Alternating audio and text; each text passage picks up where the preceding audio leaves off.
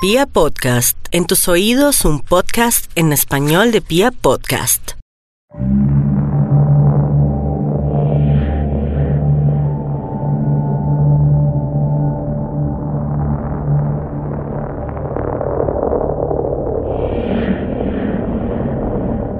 Colombia es un país de contrastes sórdidos. Somos una de las naciones más violentas de Latinoamérica y sobre nuestra tierra se ha derramado la sangre de cientos de miles de personas por cuenta del odio recalcitrante que recorre nuestras venas. Sin embargo, hemos sabido adornar la muerte con un sabor característico resultado de la mezcla del Caribe, el Pacífico y los Andes. Nuestra raza se forjó con los vejámenes de nuestros ancestros españoles y nuestra cultura se fraguó entre violaciones y robos monumentales. Tal vez por eso es que nos habituamos tan fácilmente a todo lo que es desdeñable y nos sentimos cómodos en la injusticia, la violencia y la miseria. Aprendimos a vivir con nuestros propios males y hasta encontramos algo de poesía en la corrupción, la viveza y lo que equivocadamente denominamos la malicia indígena. Por esta razón hicimos famosos a los peores narcotraficantes y convertimos en próceres políticos auténticos criminales de guerra. Construimos una colorida idiosincrasia que de vez en cuando se tiñe de rojo para recordarnos que parte de nuestra tradición nacional es la muerte. Y a pesar de todo, nos las arreglamos para convertir nuestras protestas en celebraciones, escuchar vallenato en medio de nuestras masacres y amenizar con telenovelas nuestras más profundas coyunturas sociales. Los colombianos supimos convertir el infierno en una fiesta. Bienvenidos pues a la decimotercera entrega de Serialmente, un podcast con contenido muy gráfico.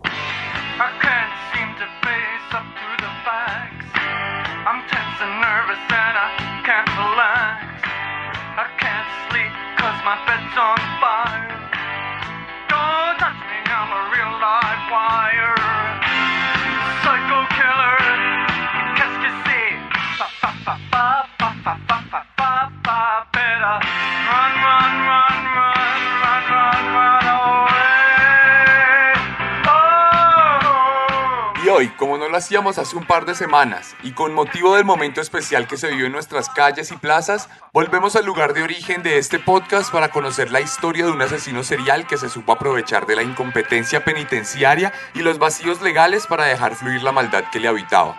Hoy les voy a contar la historia de Daniel Camargo Barbosa, el sádico del charquito. Aquí donde habita el cóndor, donde la historia empezó. Bochica, bachueso y muisca, esa es mi generación.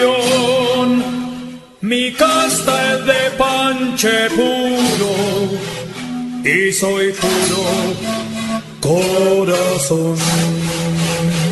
Qué bueno es ser de Cundinamarca, donde usted llega y no siente tierra extraña. Mi tierra es cuna de historia y de leyenda. Qué bueno es ser cundinamarqués.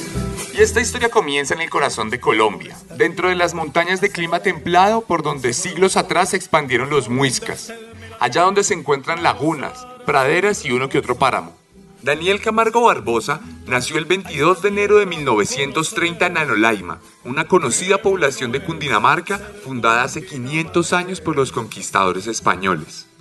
Daniel nació en el seno de una familia rural que vivía la bonanza de un gobierno conservador que había logrado establecer cierto orden y parecía esbozar cierta prosperidad en nuestro país cafetero.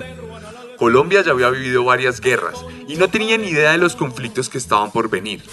Los campos parecían ser lugares completamente apacibles y amigables con sus habitantes, por lo que Camargo Barbosa tuvo la oportunidad de crecer en un ambiente considerablemente tranquilo. Pero la perfección no es algo común en Colombia, y desde muy pequeño la vida de Daniel daría un giro inesperado cuando su madre enfermara y muriera de una extraña enfermedad cuando él ni siquiera había cumplido los tres años. A esto hay que añadir que tenemos una sociedad completamente machista que tiene unas creencias arraigadas en la misma colonia, en la misma creencia misógina de la iglesia en la que la mujer está en un segundo plano y está hecha para servirle al hombre. Entonces, en este caso particular, su padre, al ver que su esposa muere, no puede vivir sin una pareja, no puede vivir sin una mujer, pero no por cuestiones amorosas o afectivas necesariamente, sino porque necesita cierto tipo de servidumbre en la casa. Necesita alguien que cría a los niños, alguien que lave la losa, alguien que lave las camas, alguien que lave los suelos, todo. Entonces en ese caso él encuentra a la primera persona que ve en el mismo pueblo de Anolaima, una adolescente de 15 años, con la cual se casa para reemplazar a su madre. Esta sería la nueva madrastra de Daniel Camargo Barbosa.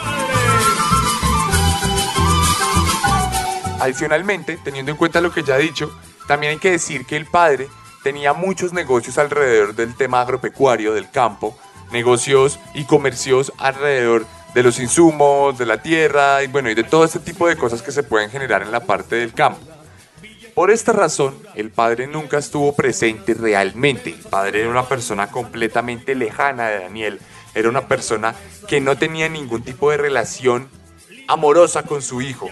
Cuando compartía con él a duras penas, hablaba como los típicos padres de generaciones anteriores que eran toscos, rudos y que no tenían ninguna manifestación de amor con sus hijos. Simplemente le hablaban de las responsabilidades, de que tenían que ser unos varoncitos, de que tenían que ser unos machitos, de que tenían que ser todo lo bueno que la vida les ha designado ser por ser hombres.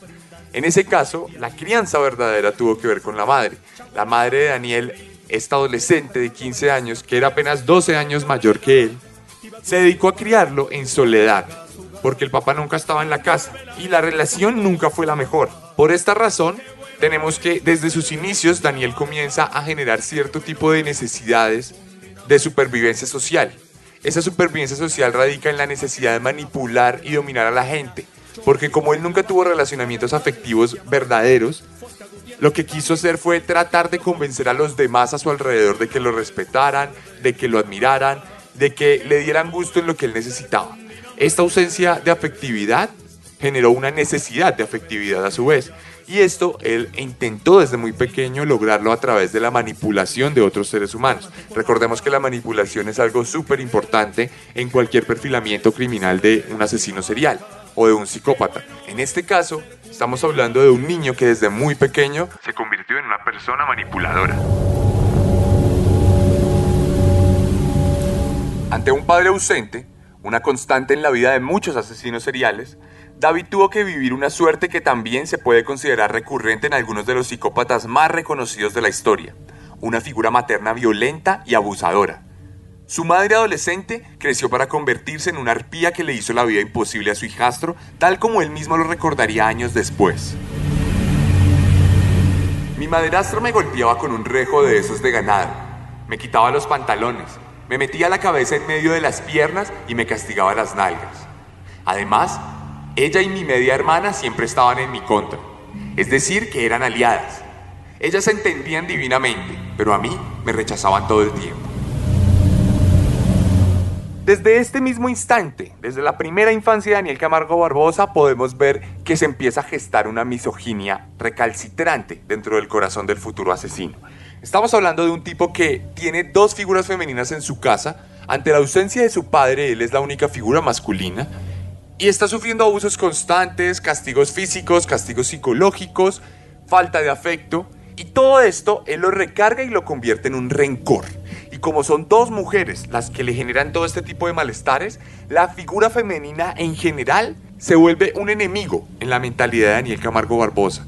Aquí se empieza a gestar la misoginia, esa misma misoginia que se ha cargado tantas vidas alrededor del mundo, porque generamos una serie de ideas preconcebidas sobre las cuales entendemos a la mujer de formas muy negativas. En este caso, a raíz de traumas iniciales, pero en otros casos a raíz de traumas colectivos, fundamentados en la religión o en otros tipos de ordenamientos sociales.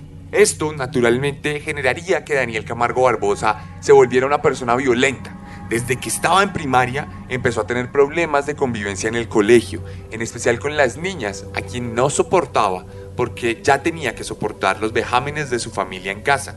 Aquí fue donde empezó a generarse una serie de acontecimientos violentos, de abusos en la escuela, de golpes, de insultos, y esto tendría sus consecuencias porque luego Daniel Camargo Barbosa en alguna de sus entrevistas recordaría cómo eran los correctivos que le aplicaba a su madrastra cuando se enteraba de que había algún problema en el colegio. Para castigarme, me quitaba los pantalones y me ponía unas enaguas de mujer. Yo me escondía en una pieza, pero ella, no contenta, llevaba a mis compañeros de colegio hasta donde me escondía y les decía, miren, me ponía de esta manera en una situación muy dolorosa. Aquí encontramos otro factor que va a contribuir a la futura construcción del asesino serial. La humillación a través de elementos femeninos. La feminidad empezó a ser asociada dentro de la cabeza de este tipo con algo de vergüenza. La ropa femenina era algo que le recordaba todo lo malo que le podía pasar. Era algo que le recordaba las humillaciones y los castigos que sufría a partir de su madre. La ropa femenina a su vez también empezó a ser relacionada con la vergüenza social. Entonces estamos reconstruyendo todo un espectro de odio hacia la mujer. La mujer que me castiga, la mujer que me humilla y la mujer que me vuelve femenino para decir que no valgo la pena. Esto naturalmente más adelante se vería reflejado en un montón de actos horribles que marcarían lo que sería la historia de uno de los peores asesinos seriales de los cuales se tiene registro en Colombia.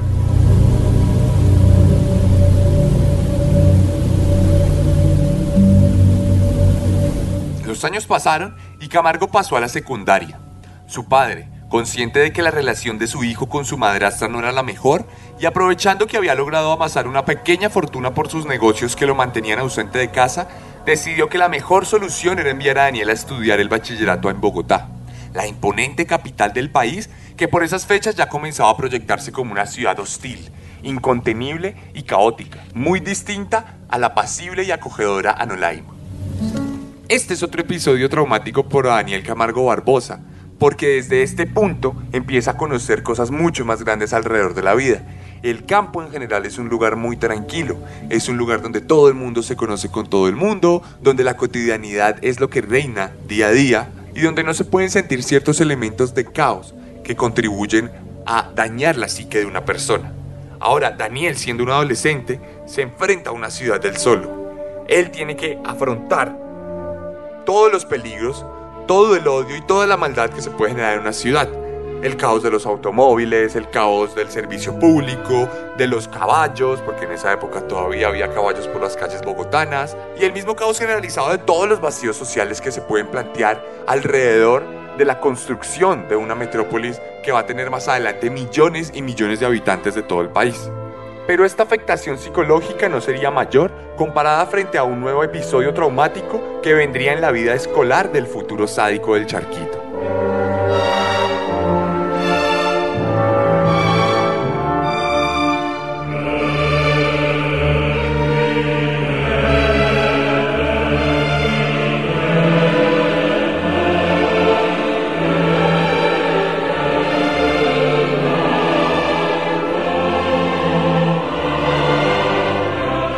Resulta que Daniel estaba estudiando en un colegio católico, un colegio gobernado por sacerdotes, uno de esos internados donde los estudiantes dormían en el mismo colegio. Y aquí el hombre se empezó a dar cuenta que en algo andaba mal, que había problemas raros dentro de estos sacerdotes que les daban clases y que les enseñaban a vivir la vida. Resulta que como ustedes ya lo pueden imaginar, los sacerdotes abusaban de los niños.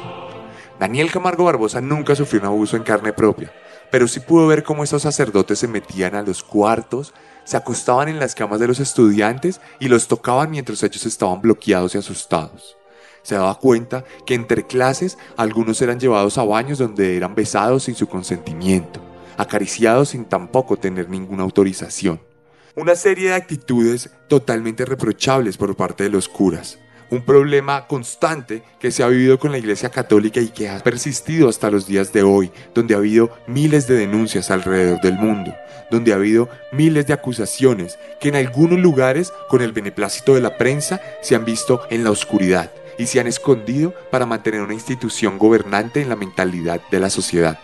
Para estas alturas, Daniel era un adolescente que era muy bueno en el colegio, en especial en las materias de lectura, de idiomas y de deportes pero nunca pudo desenvolverse bien porque estaba viviendo constantemente contrariado entre las enseñanzas académicas y religiosas que le impartían en la clase y los abusos que vivía fuera del aula. El tipo tenía todo el tiempo una encrucijada constante porque Dos grandes ideas que había visto, vivido, hechos, acontecimientos, se habían convertido en dos fuerzas que chocaban entre sí. No podía desarrollarse como una persona normal porque era consciente que estaba en un lugar donde se cometían abusos. No podía adoptar las doctrinas religiosas porque era consciente de que quienes las impartían realmente eran más parecidos a los demonios que a los dioses. No podía vivir normalmente porque no era normal lo que ocurría en ese colegio. El joven incluso le pidió a su padre que se cambiara de escuela. En esa época la mayoría de las escuelas eran dirigidas por religiosos. Entonces, durante el transcurrir de todo su bachillerato, la verdad es que Daniel Camargo Barbosa vivió con un trauma constante que se sumaba a su ya grande lista de traumas que hemos hablado hasta el momento. Además, para contribuir a esta experiencia religiosa con los sacerdotes, hay que decir que Nanolaima, su medio hermana, había sido embarazada por el cura del pueblo alguien que había estado con él durante varios años de su infancia. Aquí es donde el círculo se cierra, porque dos de sus traumas más grandes de la vida se unían. Aquella media hermana que lo castigaba junto a su madrastra era embarazada por un cura que representaba a los mismos sacerdotes que abusaban de los niños en el colegio.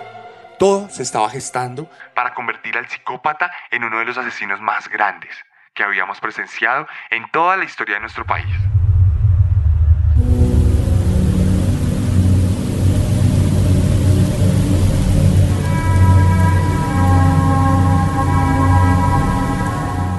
Transcurrió la adolescencia y la adultez temprana del psicópata, quien por razones obvias se negó a volver a su pueblo natal luego de graduarse y se buscó la vida como pudo en Bogotá. Aquí consiguió un trabajo de vendedor puerta a puerta y esto le permitió afinar sus habilidades para manipular gente. Aquí quiero hacer un simil y con el respeto de todos los vendedores que me están escuchando, pero hay algo muy parecido en la forma de operar que tienen los psicópatas y los comerciales o vendedores. Estamos hablando de personas que intentan llevar la conversación hacia su campo, que intentan llevar a la otra persona hacia una serie de ideas que le permiten controlar lo que se piensa y lo que se dice. Así como cuando nos llaman por teléfono y nos repiten para vendernos un seguro, que la vida esto, que la vida lo otro, que los peligros estos, que los peligros lo otros. Bueno, de esa manera también manipulan los psicópatas. Los psicópatas suelen llevar las conversaciones hacia los oscuros rincones donde más les interesa estar y allá son dominantes de todo tipo de interacción humana. Por eso es que muchas veces tenemos historias de psicópatas cuyas víctimas son llevadas a lugares alejados, oscuros y peligrosos sin oponer resistencia. De la misma forma en que muchas veces, y ustedes lo podrán corroborar, hay vendedores que nos venden, valga la redundancia, productos sin que nos demos cuenta. Que colgamos el teléfono y de repente adquirimos el crédito. Que colgamos el teléfono y ahora estamos pagando un seguro. O que colgamos el teléfono y nos subieron las gigas del internet. Esta forma de operar es muy típica de los seres humanos, solo que los psicópatas están muy especializados en ella. Ellos son expertos, manipuladores y dominadores de la mentalidad humana en términos generales. Pero por más inteligente que fuera, Daniel encontró a una persona mucho más maquiavélica que él. Una mujer con la que entabló una relación amorosa que resultaría muy dañina para el hombre, pues cuando se fueron a vivir juntos, él tuvo que duplicar sus esfuerzos para mantener el hogar. Tenía 28 años, era 1958 y ante la imposibilidad de atender todos los gastos de su casa, decidió prescindir de la moral que le quedaba y entró al mundo de la delincuencia, con tan mala suerte que en el primer asalto fue capturado y enviado a una comisaría. Pero las autoridades colombianas parecen tener la incompetencia abordada en su escudo desde su mismísima formación porque a las pocas horas de ser capturado, Daniel Camargo Barbosa aprovechó un descuido y se escapó de la comisaría cuando descubrió que nadie lo estaba viendo y que habían dejado las puertas literalmente abiertas. El sádico del charquito Había probado la gloria de pasar por encima del sistema.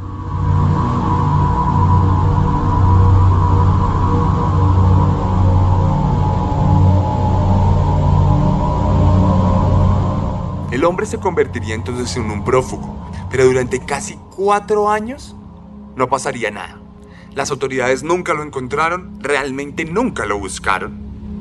Y en 1962, años después, su mujer le causaría uno de sus nuevos traumas que terminaría por construir todo el odio y darle forma a todo el rencor que se había gestado durante tantos años. La pareja de Daniel Camargo Barbosa siempre se quedaba sola en casa cuando él salía a trabajar.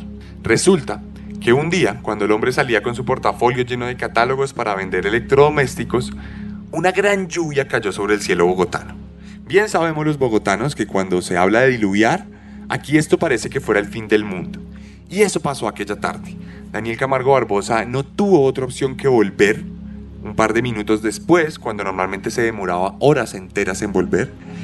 Y antes de entrar miró por la ventana en su casa en el barrio Eduardo Santos al sur de la ciudad y estaba su esposa sobre el lecho matrimonial con otro hombre.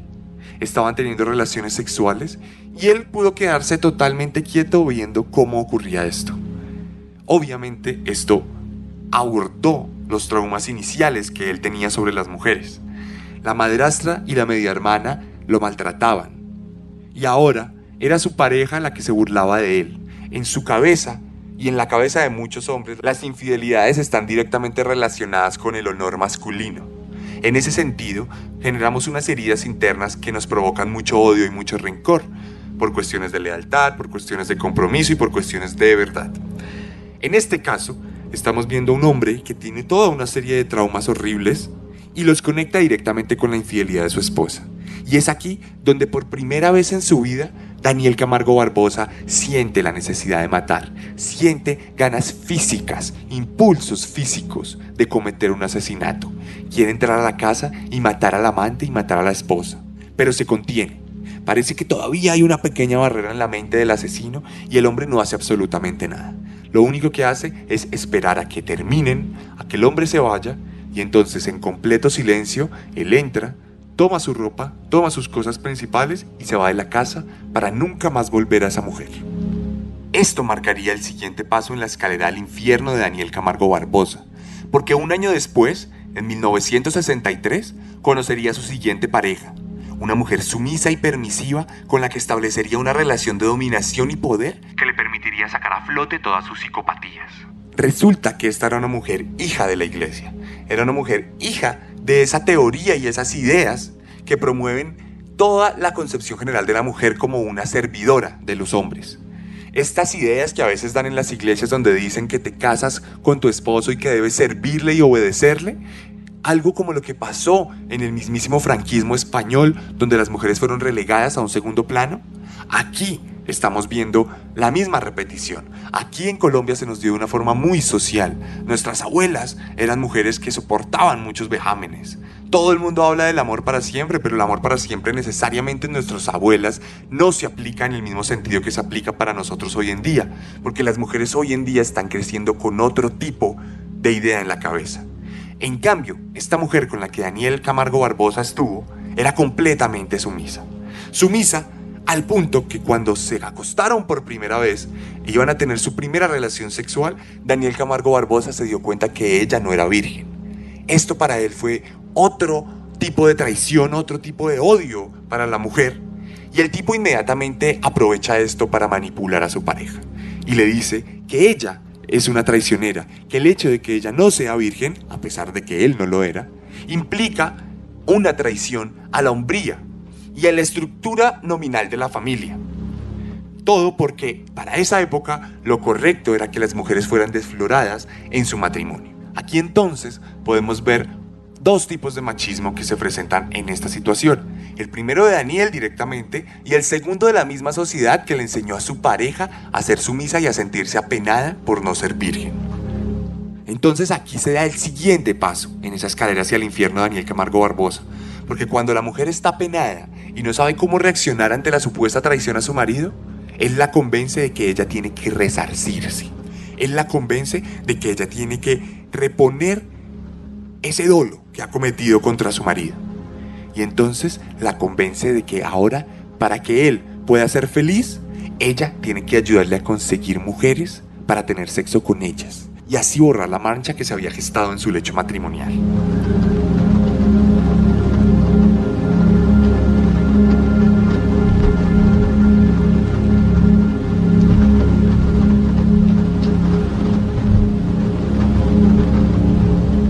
Desde este punto comienza una cadena de violaciones horribles en todo Bogotá. Primero, la esposa de Daniel Camargo Barbosa se dio a sus dos hermanas. Las sedaron, las metieron en una habitación y las desnudaron.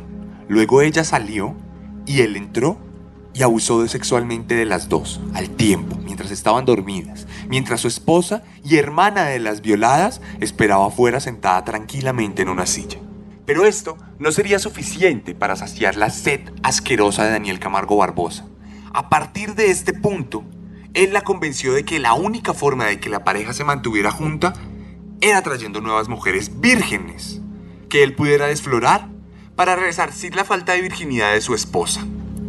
Él le dijo que si ella no le ayudaba a traer mujeres, él se separaría y sería de la casa. Y ella, obnubilada por las ideas religiosas del hombre, de la servidumbre y de la subyugación, hizo caso. Y entonces aquí empezó una creación de un modus operandi. Era una manipulación muy grande, en la que la mujer se vestía de azul como si trabajara dentro de una tienda, y el hombre se vestía como si fuera un guarda de seguridad.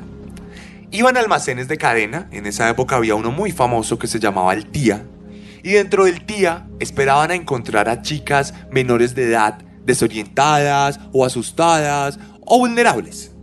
Estamos hablando de niñas de 12, 13 o 14 años, las cuales mandan a las tiendas a hacer el mandado, a comprar alguna cosa para el desayuno, a comprar alguna cosa para el almuerzo o hacer un favor a mamá. En el momento que Daniel las veía solas, se acercaba a ellas y se ponía muy histérico y se ponía muy bravo e intimidante y les decía que eran unas ladronas les decía, señorita, yo trabajo aquí en esta tienda y la vi robando, y ahora usted la vamos a meter a la cárcel. Las intimidaba de tal forma que ellas se apenaban mucho y se ponían muy nerviosas y dejaban de tener control sobre sí. En este momento aparecía la Salvadora, la dama de azul, como le llegaron a llamar, la esposa de Daniel Camargo Barbosa, y le decía, no, no, no, tranquila, tranquila, yo le voy a ayudar, este señor es muy bravo, es un guardia de seguridad muy estricto, pero yo sé que usted es una menor que no ha robado, y si ha robado vamos a solucionarla, tranquila, la voy a llevar a la casa de la administradora, la administradora de este tía, donde usted está en este momento, y vamos a hablar con ella para que usted quede tranquilamente libre de todo este malentendido. Naturalmente, las chicas asustadas aceptaban lo que se les ofrecía. Y entonces salían con la esposa de Daniel Camargo Barbosa y se iban caminando por la calle. De repente, paraban en una panadería y ella les ofrecía un café. Un tinto, como decimos en Colombia. Y aquí se sentaban en la mesa de la panadería y comenzaban a charlar un ratico. La esposa de Daniel Camargo Barbosa les explicaba que era muy denso todo lo que había ocurrido, que probablemente la policía tenía que intervenir, pero que iban a salir juntas de esto con la ayuda del administrador. Esto naturalmente generaba que perdiera los nervios la víctima, a lo que la mujer les ofrecía una pastilla y les decía que era para calmarse. Sí que era para calmarse, porque estamos hablando de una pastilla que dejaba prácticamente inconsciente a las mujeres. Entonces cuando caían encima de la mesa totalmente dormidas, llegaba a la panadería Daniel Camargo Barbosa y juntos se llevaban a la víctima. Iban a la casa en el barrio Eduardo Santos y allí Daniel Camargo Barbosa se sentaba en la sala a esperar que su esposa dispusiera todo para la futura violación. La mujer desnudaba a las niñas, les quitaba la ropa muy tranquilamente, las ponía en posiciones sexuales sobre la cama donde dormía con su esposo y luego llamaba a Daniel y le decía que ya todo estaba listo. Ella salía, él entraba y durante toda la noche mantenía relaciones sexuales con ellas. Acto seguido, cuando el sol salía por la ventana, Daniel se escondía en otra habitación. La mujer vestía a las víctimas, las sentaba en el sofá y esperaba que despertaran. Una vez despertaban, ellas no sabían lo que habían ocurrido, muchas veces no se enteraron de que habían sido violadas, otras veces sí sentían malestar físico, y le hablaban a la mujer preguntándole qué había pasado, a lo que ella respondía que habían sufrido un desmayo y que ella les iba a ayudar a llevarlas a su casa, que ya se había solucionado el tema del robo y que podían seguir su vida tranquila. Durante un año, la pareja lograría violar a más de 10 niñas, utilizando el mismo modus operandi. Esto sería lo que finalmente los llevaría a su captura, porque las autoridades pudieron establecer patrones de comportamiento y estudios de pistas e indicios que los llevarían a tenderle una trampa a la pareja en un almacentía, donde un agente del DAS se infiltraría entre los pasillos para estudiar a la pareja mientras abordaba a una inocente niña. Entonces, cuando Daniel Camargo Barbosa ya se disponía a atacar nuevamente, llega este agente del DAS y le pide papeles. Daniel sabía que era un prófugo de la justicia muchos años atrás, y entonces asustado comenzó a correr. Cuando comenzó a correr, el agente del DAS sacó su pistola y sin pensarlo ni un segundo le disparó dos veces. Uno de los dos disparos le dio en una pierna por lo que Barbosa cayó al piso e inmediatamente fue capturado.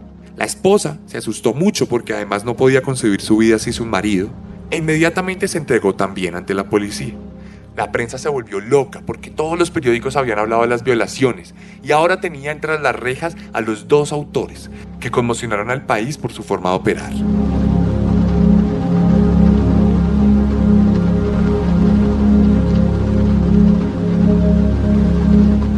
Luego de comprobársele la violación y secuestro de 10 menores de edad, Daniel Camargo Barbosa fue llevado a la cárcel modelo de Bogotá, donde cumplió su condena.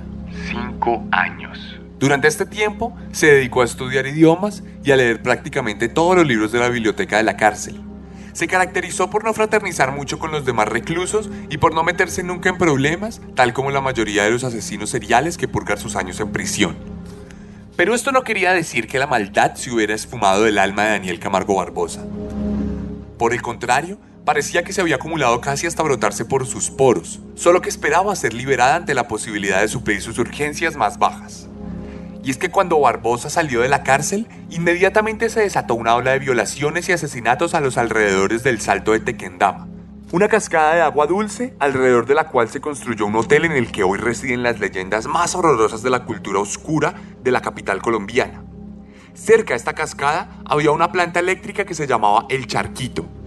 Por eso, cuando aparecieron las adolescentes muertas alrededor de esta planta, la prensa inmediatamente le dio el título de El sádico del Charquito al autor de los asesinatos. Sin embargo, el oscurantismo parece ser la doctrina reinante de Colombia, y lo que parecía ser la clara obra de un asesino serial se convertiría en una auténtica leyenda urbana entre los habitantes del sector y de la ciudad, pues comenzaron habladurías acerca de vampiros o excéntricos millonarios que no podían contener sus instintos más bajos. Fueron docenas de mujeres las que aparecieron en el mismo lugar. Todas tenían entre 13 y 22 años. Todas aparecían semidesnudas, con visibles rasgos de violación y violencia. Todas habían sido estranguladas y a todas las habían enterrado mediocremente entre la tierra húmeda y fértil de los alrededores del río. No obstante, la policía no creía en las leyendas urbanas y tenía entre ojos a Daniel, pues sus antecedentes como violador lo posicionaban entre los principales sospechosos de los crímenes. Crímenes que nunca fueron comprobados y que mágicamente se detuvieron en 1972, cuando sin que nadie se enterara, el sádico del charquito emprendiera un viaje a campo traviesa para huir de la policía. Su periplo lo llevaría hasta Brasil, a la ciudad de Manaus, a las orillas del Amazonas, donde aprendería el portugués y sobreviviría como un comerciante de bajo perfil. Allá asesinaría por lo menos a una mujer, hasta que un día lo deportaron por estafa. El sádico del charquito estaba de vuelta en Colombia.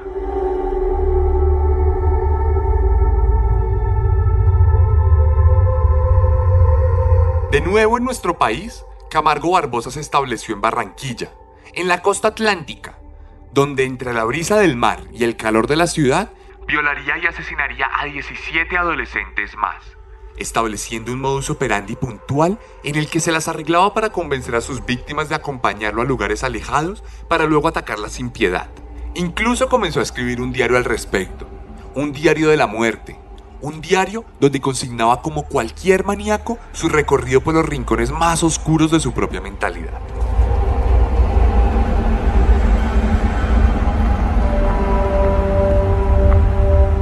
Cualquier día pasaba por frente de un colegio, como a eso de las cuatro y media de la tarde, hora en que los alumnos se dirigían a sus hogares, pudiendo observar que una chica de aproximadamente 13 años se rezagaba del grupo. Dirigiéndome a ella, de forma improvisada, le dije, la directora del colegio te envía esta antepantalla para que la lleves a la residencia de tu profesora, mientras que al mismo tiempo ponía esta en su mano viéndose obligada a recibirla. No conozco dónde queda su residencia, replicó. Contesté que yo la guiaría, pidiéndole que me permitiera ayudarle a cargar sus útiles escolares, lo cual aceptó con agrado. Caminamos hasta el final de una avenida, desde donde se podía apreciar el comienzo de un lugar enmontado. Si atravesamos ese bosque pequeño, podemos llegar más rápido, le dije. Cuando ya habíamos penetrado por lo menos 200 metros en el bosque, tomándola por el brazo, le dije, no intentes correr o gritar, porque estoy armado y te puedo herir o matar. Te he traído no para entregar la antepantalla, sino porque me gustas y deseo que hagamos el amor. Si te dejas acostar y quitar el calzón, pronto te llevaré a la casa de inmediato.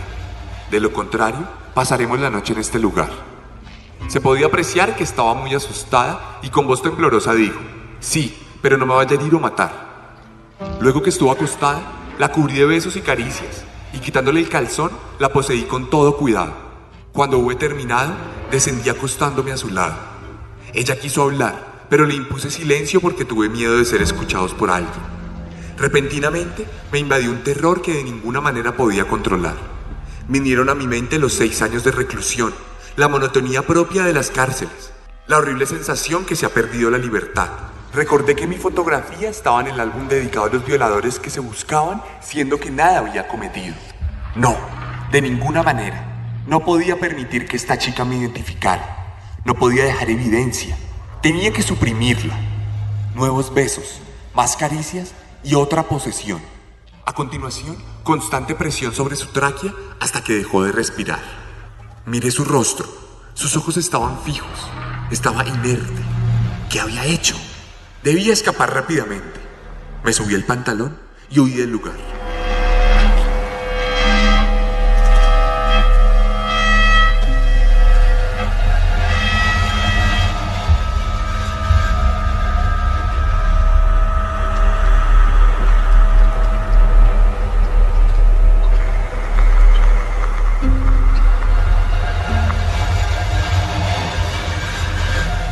A pesar de su genio, Daniel Camargo Barbosa sería capturado pronto. Era 1974 y un día se encontraba enterrando a su última víctima. Entonces, un policía lo vio desde su motocicleta y rápidamente se acercó a él. Lo cogió prácticamente con las manos en la masa y el tipo no pudo hacer nada, simplemente estiró sus brazos y fue esposado. Inmediatamente, la policía allanó la casa de Daniel Camargo Barbosa. Encontraron 16 mechones de pelo. Eran trofeos de sus víctimas. También encontraron el diario donde estaban muchos relatos sobre sus violaciones, tal como el que les acabo de narrar. Era imposible no decir que Daniel Camargo Barbosa era culpable. Por esta razón, lo relacionaron además con los asesinatos que habían ocurrido en el Charquito. Lo condenaron a 30 años de prisión, la pena máxima en Colombia para esa fecha. Como era tan peligroso, no lo llevaron a cualquier cárcel, sino que lo llevaron a Gorgona, una antigua penitenciaria que estaba ubicada en una isla, la isla de Gorgona, en el Pacífico colombiano, rodeada de tiburones, de mareas altas, de animales salvajes y de un montón de peligros para todos los reos que van a pasar allá sus últimos días. Gorgona era nuestra propia Alcatraz. Gorgona era una cárcel mítica por la forma en que había sido diseñada. La carrera criminal de Daniel Camargo Barbosa parecía haber llegado a su fin.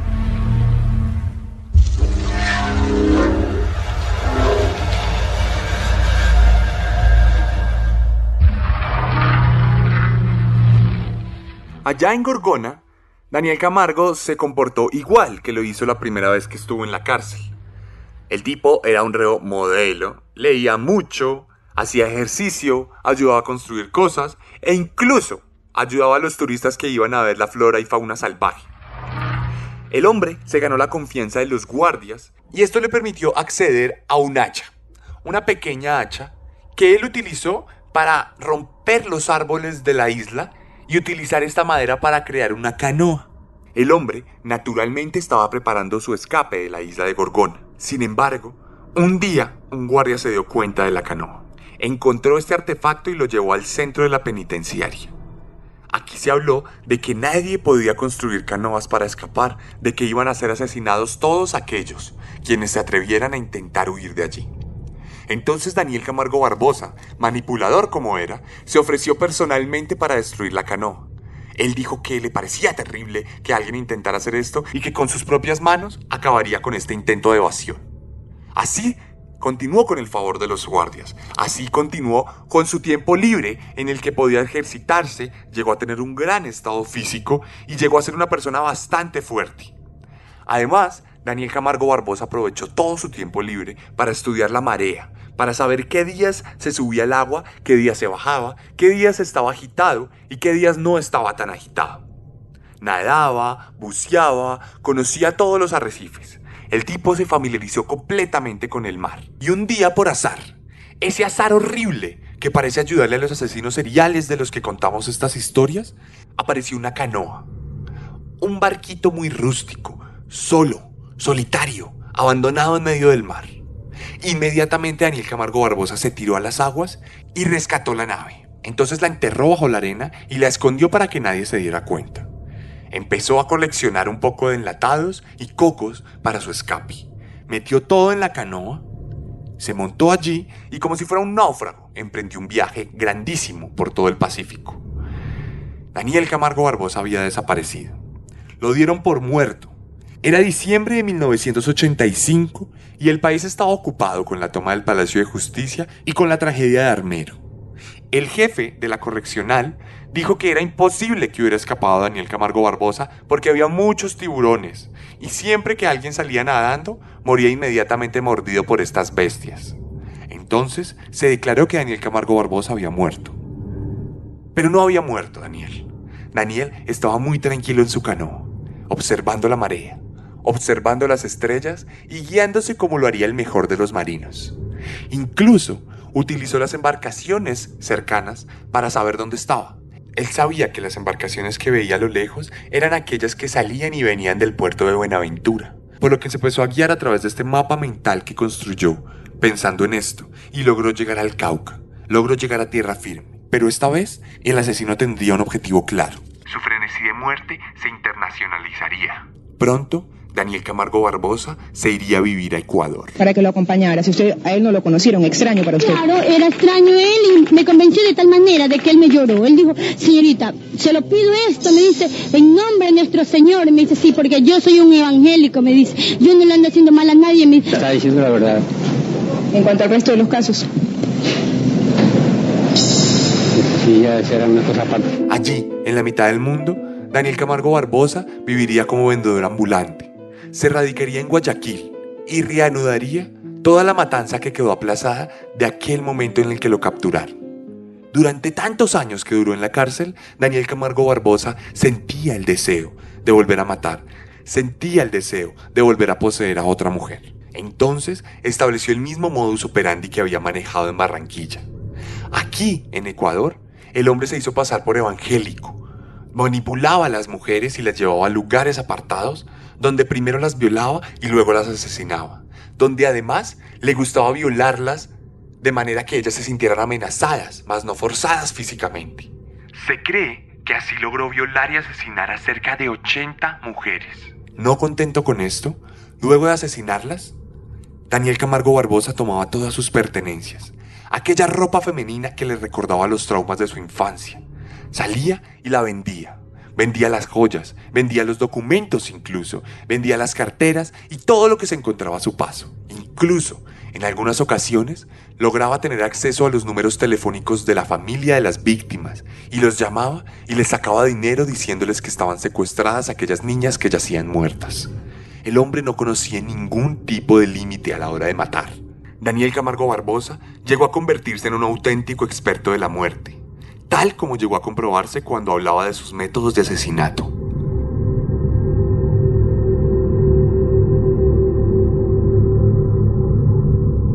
Si se aprietan las carótidas, no pasa sangre y disminuye la oxigenación.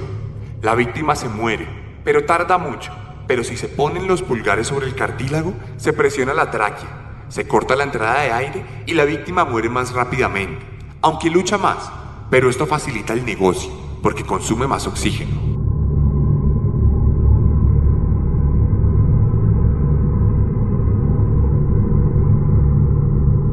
Durante dos años, se cree que el sádico del charquito mataría por lo menos a una mujer a la semana luego de violarla. Esta misma tierra ecuatoriana también había sido azotada por otro psicópata colombiano, Pedro Alonso López, el monstruo de los Andes, de quien ya hemos hablado en otro capítulo de Serialmente. Varios cuerpos llegaron a descubrirse en estado de descomposición, amontonados entre matorrales. La población estaba entrando en una histeria colectiva.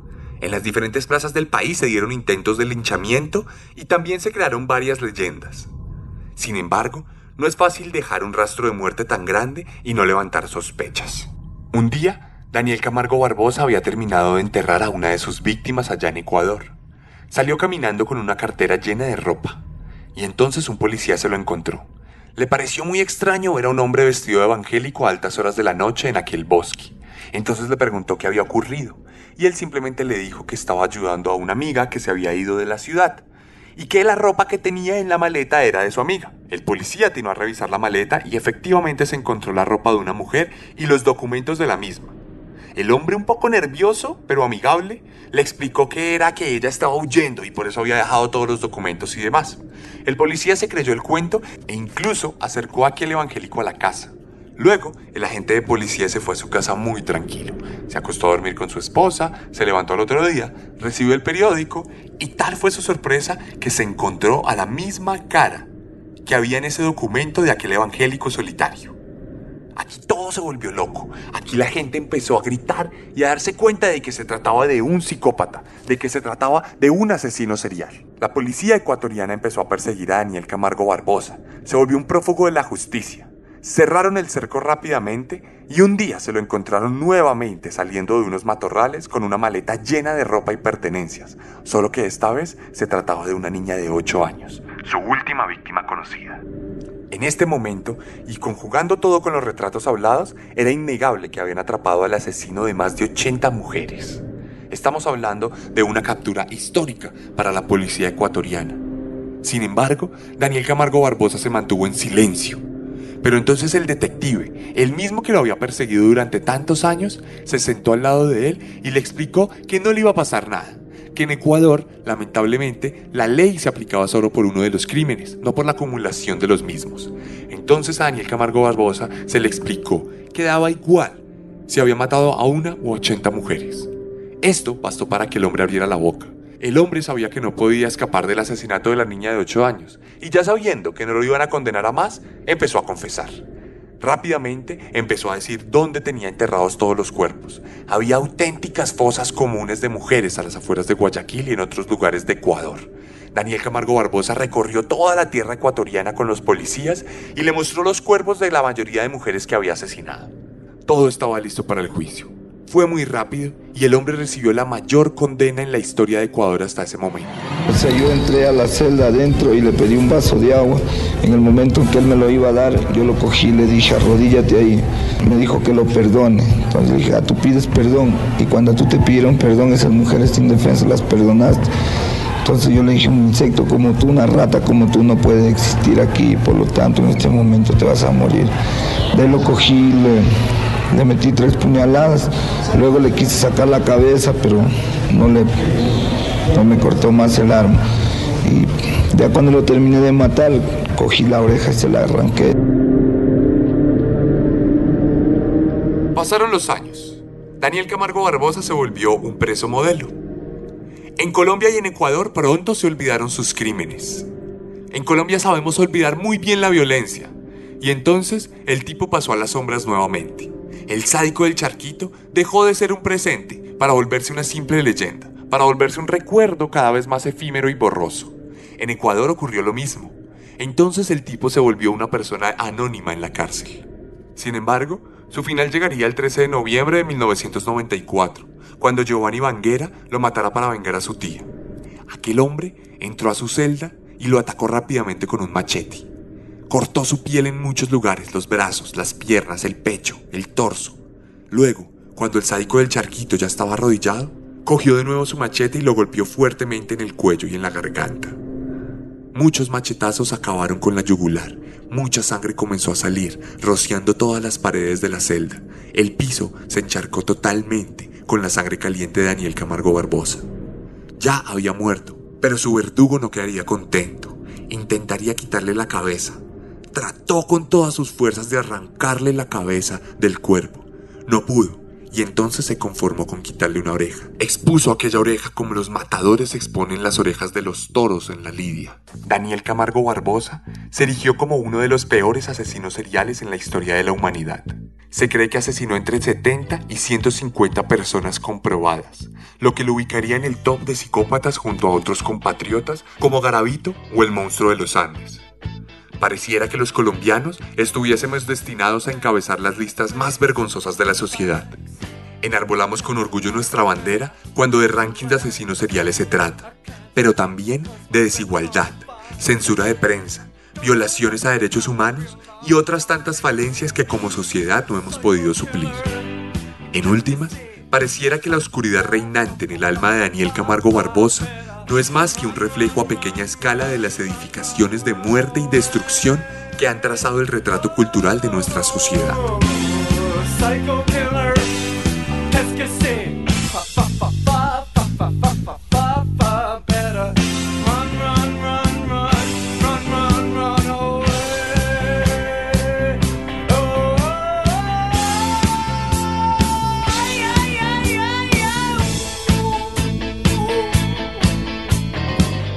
Esta fue la historia de Daniel Camargo Barbosa, la decimotercera entrega de Serialmente en Pia Podcast.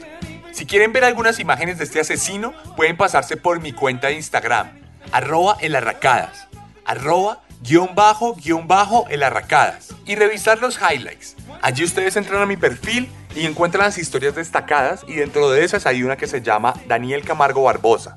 Ahí pueden encontrar la historia del sádico de Charquito con imágenes que se pueden ayudar. Además de esto, también voy a hacer una publicación como siempre la hago, donde les voy a compartir otras imágenes alrededor de este asesino. Allí me pueden comentar, le pueden dar su me gusta, la pueden compartir y podemos hablar un rato sobre este psicópata histórico que acechó la tierra ecuatoriana, la tierra brasilera y la tierra colombiana. Recuerden además recomendar el podcast con todos sus amigos y familiares y además estar pendiente de mi libro, Descenso, una novela donde podrán viajar a lo más oscuro de la humanidad y conocer a través de la literatura lo más oscuro de muchos psicópatas que acecharon con su maldad a la humanidad.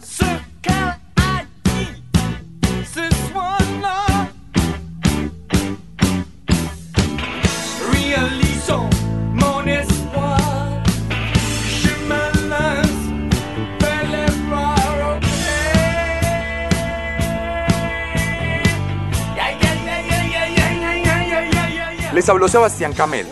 Nos vemos la próxima semana en Serialmente con un nuevo monstruo, porque recuerden que siempre podemos ser peores.